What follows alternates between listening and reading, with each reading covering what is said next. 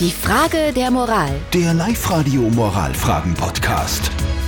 Moral Mittwoch bei Live Radio heute mit der sau unguten Situation von Clemens aus Leonding, der sich an uns gewandt hat, weil Nachbarn sehr laut äh, beim nächtlichen Liebesspiel und deshalb eher sehr schlaflos im täglichen Frühdienst. Ihr habt uns eure Meinung als WhatsApp reingeschrieben. Ihr habt uns eure Meinung auch auf die Live-Radio Facebook-Seite gepostet. Zum Beispiel schreibt die Karina, ich hatte das auch mal. Ich habe damals meinen Nachbarn einen Brief geschrieben und in den Postkasten geschmissen. Er kam dann zu mir und hat sich entschuldigt.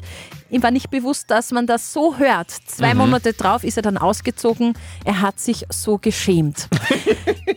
Die Melanie hat äh, auf Facebook gepostet, schick ihr deinen Dienstplan, so kann sie ihr Liebesleben nach deinen Schlafzeiten anpassen. Ja, das wird sie bestimmt machen. Genau, und der Werner hat noch geschrieben, aufnehmen und ihr dann laut vorspielen.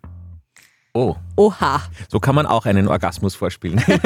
Interessante Variante. Aber das letzte Wort hat wie immer Life-Coach Konstanze Hill. Wie spricht Clemens aus Leonding das Ganze jetzt am besten an?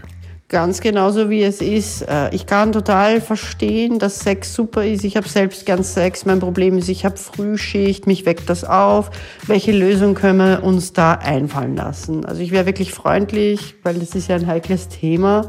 Aber ich würde es ansprechen und man kann natürlich nicht den Anspruch haben, dass sie verzichtet, aber ich weiß ja nicht, woran es liegt, ob das sehr hellhörig ist, wie ihr wohnt, ob sie ein Fenster zumachen kann, ob sie sich vorstellen kann, in der Nacht leiser zu sein, ob du Schichtdienst hast und ihr immer sagen kannst, wann die Schicht ist und wann nicht, oder, oder, oder.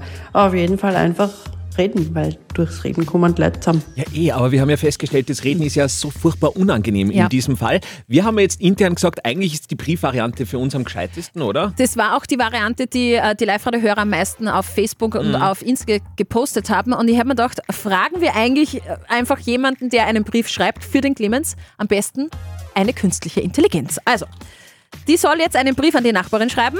Ergebnis.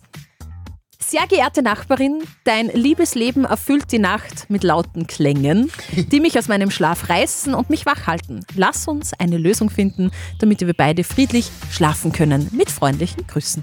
Gar nicht schlecht, oder? Ja, finde ich gut. Finde ich gut. Okay, Clemens aus Leonding, Brief schreiben, beziehungsweise falls du den Text von der KI brauchst, wende dich gerne an uns. In diesem Fall sagen wir, normalerweise sagen wir immer Guten Morgen, aber in diesem Fall sagen wir zu dir speziell Gute, Gute Nacht. Nacht. Die Frage der Moral. Der Live-Radio Moralfragen-Podcast.